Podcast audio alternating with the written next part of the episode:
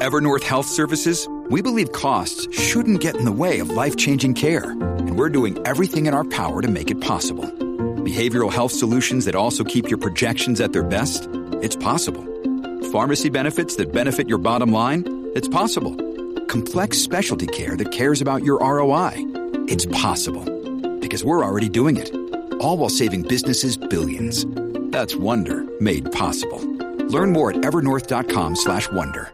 MTFM 93.3 Ponce, WIOBFM 97.5 Mayagüez y a través de la aplicación La Música. Son las Navidades en Puerto Rico, rumbo al Día Nacional de la Salsa, el domingo 19 de marzo en el Estadio Irán Beaturn Z93, la emisora nacional de la salsa.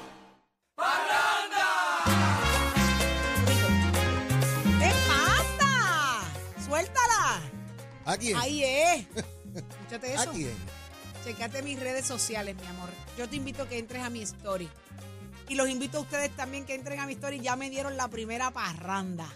¿Quién me dio una parranda y cómo a- me a la dieron? A que apuesto. No me Y no digas estaba nada. aquí. ¿Quién? A que fue el que está sentado al lado tuyo, que es el presidente del Senado de Puerto Rico, utilizando una aplicación que él tiene. No, pero ¿y por qué tú eres tan chota, Jorge? Yo no Tú dije- yo no dije duro. qué, yo no dije Tú qué. toses duro. Deja No que la dije gente qué. entre y la vea. Pero yo dije ni qué ni cómo. Pues, no, ni quién ni cómo. Dije Mire, quién, mire, dije ni- quién, ni no quién dije ni cómo. cómo. No dije Me no dije eres un envidioso porque no te la dieron a ti. La parranda fue para mí. Primero fue lunes que martes, mamita. Estamos en el Ah, ¿ves? 2022. ¿Ves? ¿Viste? ¿Viste? Qué pena que hoy es miércoles. Arranca una nueva hora de Nación Z por Z93 y estrujando a Jorge. Yo siempre estrujando y él tratando de estrujarme que a no mí. cambian jamás. Sí, no cambiarán. Pero mire, usted nos escucha a través de Z93, 93.7 en San Juan, 93.3 en Ponce y 97.5 en Mayagüez. Todo Puerto Rico cubierto del mejor análisis, como a usted le gusta, porque es aquí donde usted se entera hacia dónde nos llevan como país. Y es aquí donde le subimos el volumen a la voz del pueblo. Y está con nosotros compartiendo en el día de hoy. Llegó tempranito, ya lleva la primera hora. El presidente del Senado, José Luis Dalmao. Buenos días. Buenos días, Saudi, para ti, para Jorge, para Chero y todos los amigos y amigas que están en sintonía. Ahí está. Y Jorge Suárez peleando, Siempre. peleando No, siempre. eso no va a cambiar. Eddie López está muy bien en algún lugar del mundo, pasándola espectacular, Está pasándola muy bien. jugando golf. Jugando golf, ya mismo nos dice que está conectamos. trabajando. Después dice que está trabajando. Es que le digo, es que le digo, esta vida es- no es fácil. Más adelante nos conectamos a Eddie para que nos traiga las buenas noticias desde donde se encuentra, en el Popular Auto Charity, eh, eh, donde hay una recolección de fondos para diferentes entidades benéficas y él nos dará los detalles más adelante, así que usted pendiente. Pero vamos de inmediato en esta hora, José Luis Dalmao. Ya hablamos un poco, ¿verdad?, de asuntos de país, de, de situaciones que a todos nos, nos afectan y que quisiéramos escuchar soluciones. Eh, ha sido muy honesto con nosotros. Ahí más adelante seguiremos hablando de eso. Pero, Jorge, Presidente, hay, varios temas, ¿verdad?, que están todavía eh, en discusión sobre la, mesa. eh, y yo quisiera traer qué va a pasar al fin y al cabo con la reconstrucción del sistema eléctrico de Puerto Rico. Ya hablamos un poco de, de las situaciones de Luma y, y el saldo que ustedes tengan con los tribunales y las situaciones particulares, pero el sistema eléctrico, la generación del país, ya está encaminada definitivamente una privatización también de lo que es la generación. Pero las calderas que tenemos son de tiempo de la colonización de Puerto Rico. Mira, según la ley, y hablo, estoy hablando por la ley, no estoy hablando porque yo esté de acuerdo. Ajá. Estoy hablando por lo que existe como ley. La ley de transformación energética eh, va dirigida a que hayan diferentes modelos de generación en toda la isla donde complementen en la generación de las plantas existentes. O sea, decir que vamos a privatizar las plantas que han dicho que están obsoletas, que cuestan más el diésel para, para generar energía, eso, eso no debe ser la solución.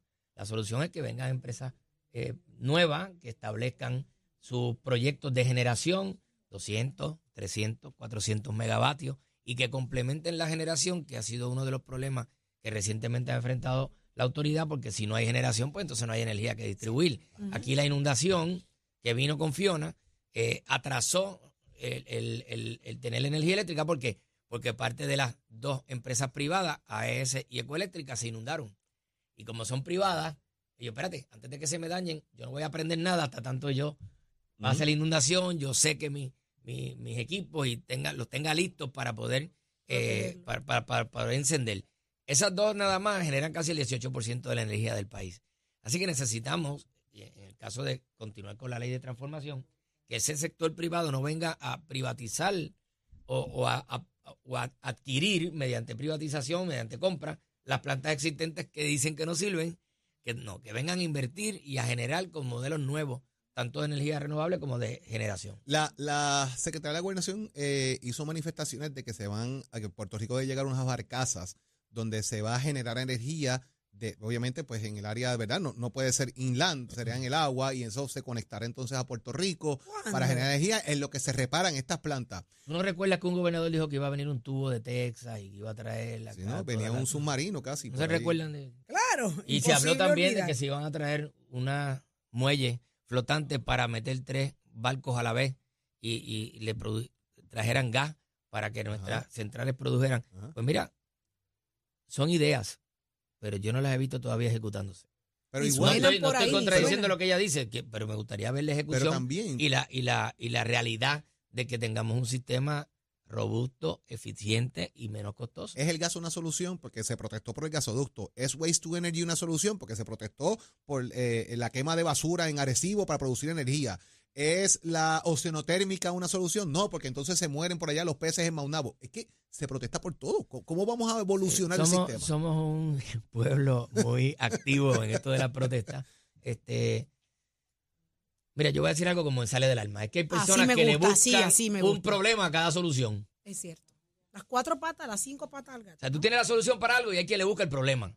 En vez de ser al revés, ¿verdad? Vamos a buscarle al problema una solución. Pues hay gente que le busca este Problemas a la solución. problema a la solución.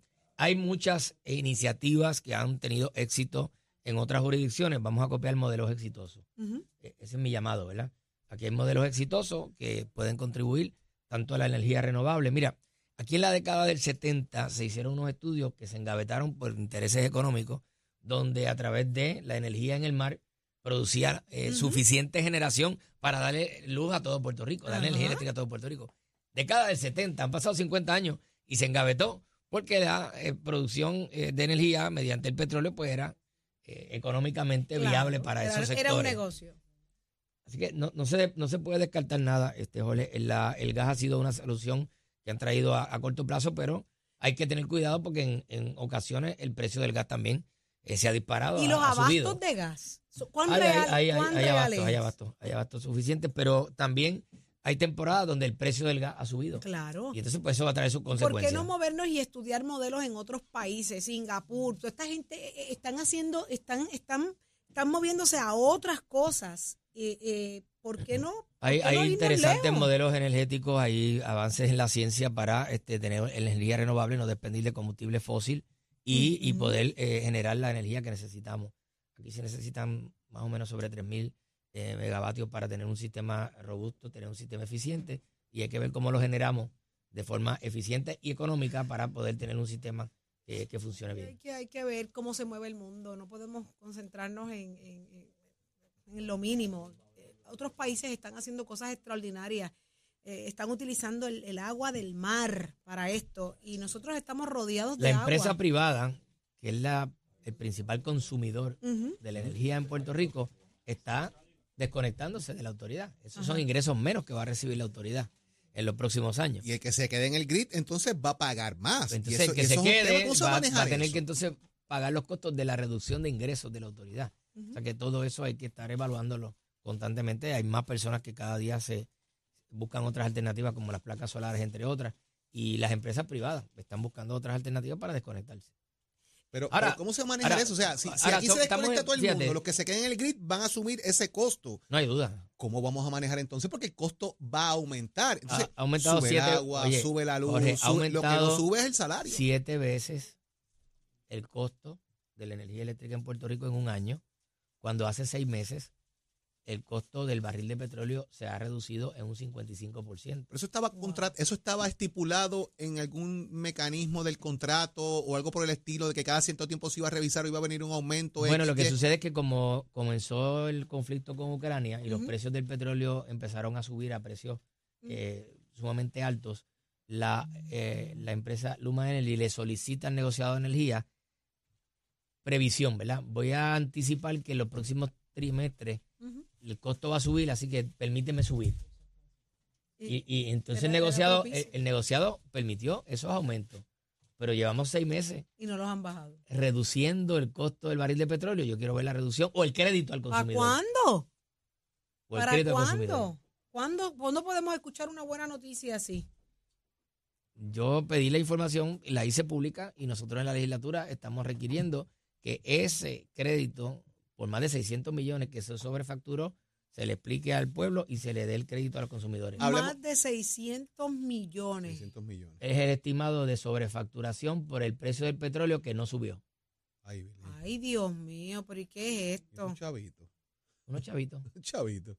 Óigame, hablando de legislatura, Ay, aquí eh, en muchas ocasiones eh, opositores a lo que es la- el partido que bien usted representa, el Partido Popular Democrático, han establecido, incluso funcionarios cercanos al gobernador, de que se han dedicado a obstruir el gobierno y específicamente en el Senado el tema de los nombramientos, que de alguna manera, pues una comisión que usted, aparte de ser presidente, preside, que es la de nombramiento, que han sido lenientes, que han sido lentos, que le han colgado la gente, que no atienden los nombramientos, que el gobierno está parado pues que allí hay mucha cosa y Dalmau no tiene control del Senado. Comentarios que han hecho aquí de diferentes partidos políticos.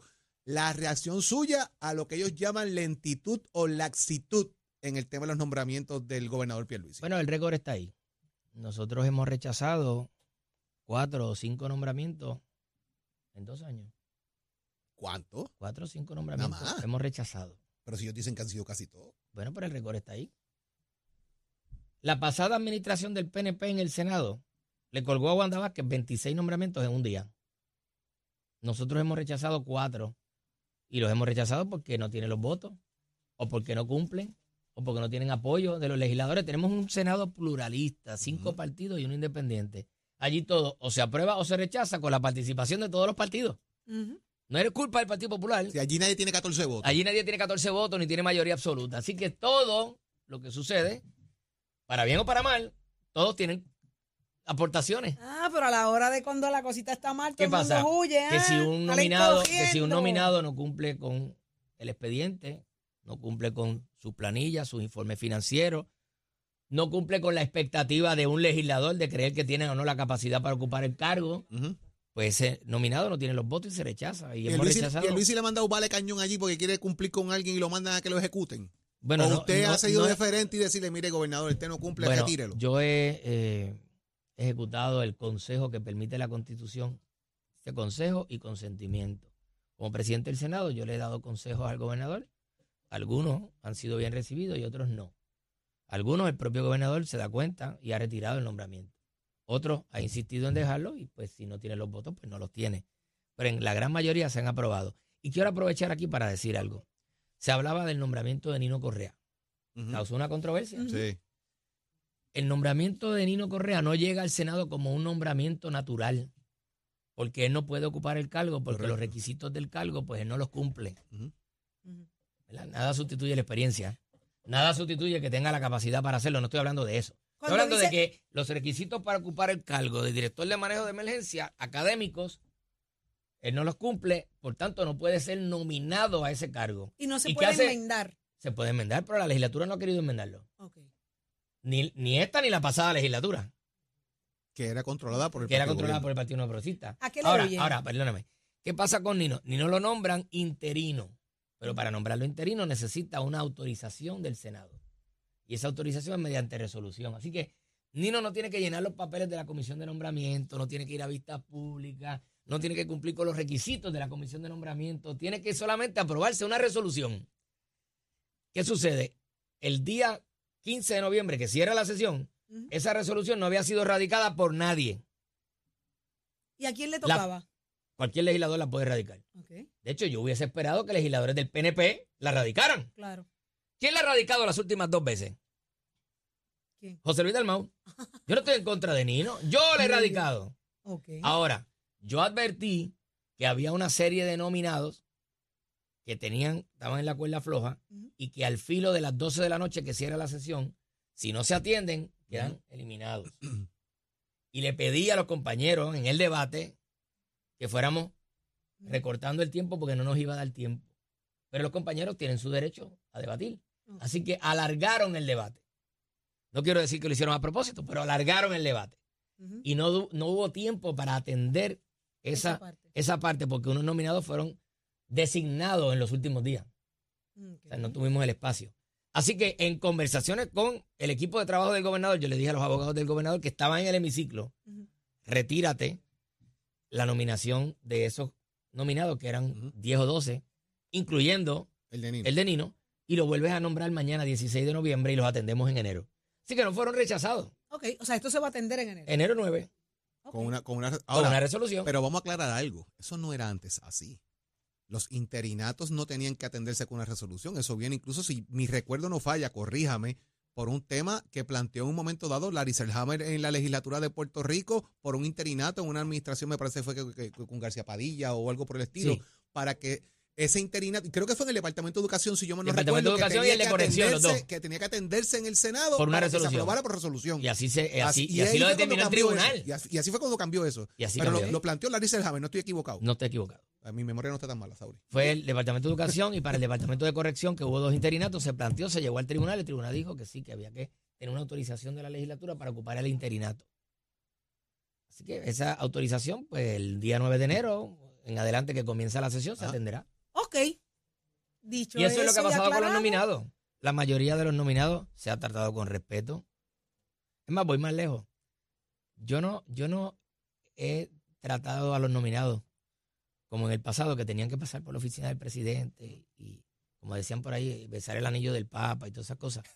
Este, este, Ay, no, eso La reverencia papal. no, no, aquí, Eso pasaba. ay bendito, aquí yo a todos los nominados los he tratado con respeto, se le ha dado el espacio, se le ha propiciado que visiten los legisladores y se den a conocer, que vayan a una vista pública y luego se vota. Y la mayoría han tenido los votos de todos los partidos. Aquí se dice, se rechazó a fulano, era votos de todos los partidos. Se aprobaba la parenceo, eran los votos de todos los partidos. Qué bueno que deja eso claro. Así mismo es que tiene que, que- que decirse, porque eh, siempre se generaliza. Y es como usted bien ha dicho, aquí hay Mire. cinco partidos. Cinco una- partidos y un Usted hizo la mayoría. ¿Hay alguno que no se trató con respeto? Usted dice la mayoría de los nominados. Todos se han tratado con respeto. Ah, sí. es curiosidad. Ángel Raúl no me mira así. Y es tan triste cuando no cumplen. Pues cuando no cumplen, no cumplen. No, porque también, mire, hay, hay que Sí, ser- hablo de, hay- hablo hay de que- mayoría porque hay unos que no pasan, Pero, pero los que nominan y no llegan eh, con los no documentos y no han pasado que por ahí. yo- justo con lo justo, ¿verdad? Es que también hay nominados que, que van allí y tú le pides un documento y yo no voy a entregar nada y se ponen mal criados y toda la Ah, cosa porque piensan Dios que el tema de fui nominado, eso es por osmosis. Automáticamente me nominaste, voy a ocupar la plaza. No, señor. Allí hay un ente que va a evaluar su documentación, su conducta y otros elementos. Y entonces hay algunos que se creen que eso es por osmosis y yo no voy a entregar nada o ocultan información. Pues mire, eh, ¿verdad? Hachi machete. Chimache. Y con ese, María, que mal criado, con eso nos vamos. Venimos con más de Nación Z, que mal criado. Somos, somos una mirada fiscalizadora sobre los asuntos que afectan al país. Nación Z, Nación Z. Por Z93, somos su noticia. Y ya está listo Tato Hernández porque somos deporte. Dímelo, Tatito. Digo, Vamos Tato, arriba, Tato. vamos yo no le arriba. puedo. Mire, José Luis, déjeme decirle esto. Yo no le puedo decir Tatito a Tato. No, No, jamás. es Tato. Jamás. Tatito es el de la cámara. Jamás. No, eso Ah, me lo dejo bien exacto. claro. Y mire cómo yo lo repaso para que no metan la Eso pata. es a- eso Dímelo, es así, Tatón. Eso es así, Eso es así, Titi. Jamás confunda la gimnasia con la magnesia. No. Ni la dinga con la mandinga tampoco. Ni vaya a creer que la que cacarea también pone huevos. ¡Ella! Zumba, cuéntame. Vamos al mambo. Óyeme, Puerto Rico está súper contento y fue que el boricua Campo Corto, el shortstop Carlos Correa, firmó ya oficialmente con los gigantes de San Francisco. Llegó a un acuerdo de 13 años y 350 millones de dólares. Así lo dijo la cadena ESPN, así que ya usted sabe que el hombre, qué clase de contrato. Camino a su agencia libre, Correa, de 28 años, fue menos tortuoso que el año pasado cuando él ingresó al mercado con la esperanza de conseguir un contrato de más de 300 millones, pero terminó firmando un contrato a corto plazo con Minnesota que incluía la opción de salida después de una primera temporada y así lo hizo. En este invierno, pues Correa encontró un mercado que otorgó 300 millones a T. Turner y 280 millones a Sander Bogart, mucho más de su agrado y terminó con el segundo acuerdo más grande en oferta detrás de Aaron George que es de 360 millones, así que enhorabuena para el boricua Carlos Correa que está de plazo y usted se entera aquí en Nación Z, somos Deporte con el oficio de Mestre Escuela que te informa que estamos en el proceso de matrícula para nuestras clases que comienzan en febrero 2023. Usted puede llamar al 787-238-9494. 787-238-9494 es el numerito a llamar. Compara nuestras facilidades de equipo. ¿Te le gusta la jalatería la pintura? ¿Te gusta la mecánica dice ¿Te gusta la mecánica de motora? Déjese una vueltita por cualquiera de nuestros recintos en Mestre Que tengan buen día. Achero, give it a my friend. Noticias, controversias y análisis. Porque la fiscalización y el análisis de lo que ocurre en y fuera de Puerto Rico comienza aquí, en Nación Z. Nación Z por, por Z93. Óyeme, Eddie, tengo que contarte algo. Cuéntame, cuéntame. ¿Me trajeron café? Ya vi, ya vi. El presidente tiene que venir todos los días para que aquí hacen estas cosas, ¿entiendes? Yo no sé si tú me ves, pero yo tengo uno más grande que el tuyo. No, pero ¿y por qué siempre eres tan particular, tan particular y especial que eres? Si no fuera porque te quiero. Yo te voy a dejar guiar el carrito, pero tienes que hacernos los palos. ¿Viste? ¿Viste? Ya yo tengo. Mira esto, están así aquí montando un trabuco. el presidente Jorge Suárez, tú para ir a jugar golf. Yo le dije, como me dejen fuera el corillo, eh, los voy a pelar. Ya me, ya me dieron. para eso lo estaba llamando en estos días, para eso mismo, para pues, conciliar. Pues mira, ya me dieron función. Voy a guiar el carrito. Voy a guiar y me toca buscar los palos. Bartender y, y chofer. Sí, pero yo, los palos que voy a buscar son los de jugar. Ni se crean que soy la, la, la, la bar gear. La bartender. De, pero ya, ya está montado. Ya está montado, ¿ok? Cuéntanos qué está pasando, Eddie, por allá. continuamos acá. Oye, sigue llegando gente 400 y pico de jugadores, 415, eh, yo voy a hacer el 416. Esto está súper concurrido. Aquí hay una serie de exhibidores espectaculares y hoy desde acá, desde el Winham, Río Mar, el Popular Auto Charity Golf Classic, tres campos de golf, dos campos de Winham Río Mar, uno en Coco Beach como dije, 415 jugadores, 416 conmigo, sobre 400 mil dólares en recaudos destinados a diferentes entidades benéficas. Es el torneo de golf principal de la industria de autos y donde participan todos los distribuidores, dealers, compañías de seguro, principales compañías de bebida y comida de la isla. Así que estamos desde acá y, continuaremos durante el día, una mañana preciosa acá en Río Grande, Saudí. Qué bueno, Eddie, de verdad que, se ve chévere. Nos hubiese encantado estar ahí compartiendo contigo, pero yo sé que va a ser un día extraordinario y de gran beneficio para muchas, muchas entidades benéficas. Así es, ese es el fin. Que serán los grandes ganadores al final del día. Así que vótate, por favor, eh, cumple con los 18 hoyos, por favor. Eh, ¿Cómo fue? Mira, que te votes tú, pero que no vote las bolas, ¿está bien? Voy a jugar, voy a jugar desde, desde el área de los niños. Ay, qué fuerte, gracias por aclarar, porque es que se escuchó hasta feo, Eddie. Yo dije, ay, Dios mío, siempre, yo tengo una, un problema bien serio. Pero, Eddie. Voy a jugar desde, desde, la, desde las marcas de los niños. Ya, mismo nos conectamos otra vez. Seguimos informando desde acá, desde Nación Z. Venimos con más. Llévatelo a Sherito. Jamaica.